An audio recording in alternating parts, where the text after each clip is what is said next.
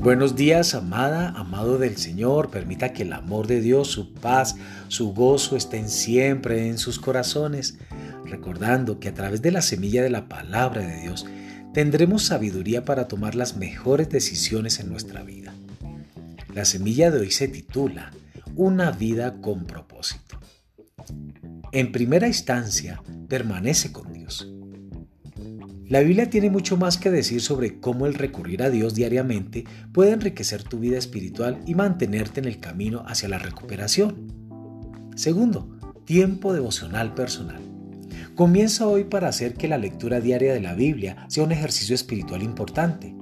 Elige una Biblia en una traducción que puedas comprender y practicar fácilmente. Comprométete a leerla cada día. Mientras la lees, marca los pasajes que tienen mucho que decirte personalmente y aquellos que te dicen algo acerca de la naturaleza de Dios. Muchas personas han descubierto que mantener un diario privado es útil. Registra tus pensamientos, miedos, esperanzas y oraciones.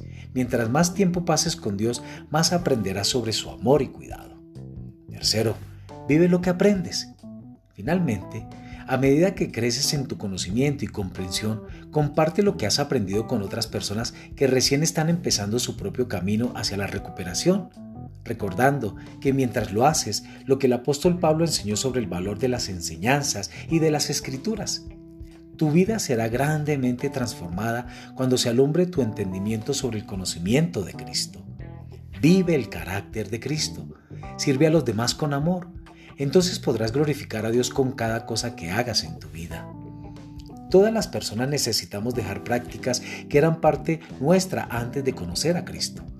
Pero en Él las cosas viejas pasan, eres nueva criatura y tu identidad de hijo de Dios te lleva a una vida diferente, una vida que manifiesta a Cristo en ti. Cuarto, congrégate. Las enseñanzas que recibes en una congregación y de un líder espiritual es importante en el proceso de crecimiento espiritual. Necesitas ser enseñado por otros y compartir tu vida con otros que compartan tu fe. Aprenderás muchas cosas necesarias para crecer en el carácter de Cristo y superar situaciones que de otra manera demoran mucho más. Quinto, vive. Sé el hombre y la mujer de la vida que manifiesta a Cristo en todo momento. Vive lo que lees, entiendes o memorizas las palabras. Cuando la vives es porque la has aprendido. Interésate en los demás, sirve a otras personas, sé bondadoso y haz todo con amor. Entonces puedes saber que vas por buen camino en tu crecimiento espiritual. Y esto, reflexiona. Cuando vuelvas a Dios, tu vida comienza a tener cambios importantes, porque tienes la actitud que se necesita para superar todo aquello que sabes que en tu vida ya no debe estar puesto que no tiene nada que ver con el carácter de Cristo, estas decisiones son muy importantes en tu vida para que seas testimonio para otras personas y puedan crecer espiritualmente. Amados, entendamos que la palabra nos da sabiduría para vivir con propósito. Dios les bendiga en esta mañana.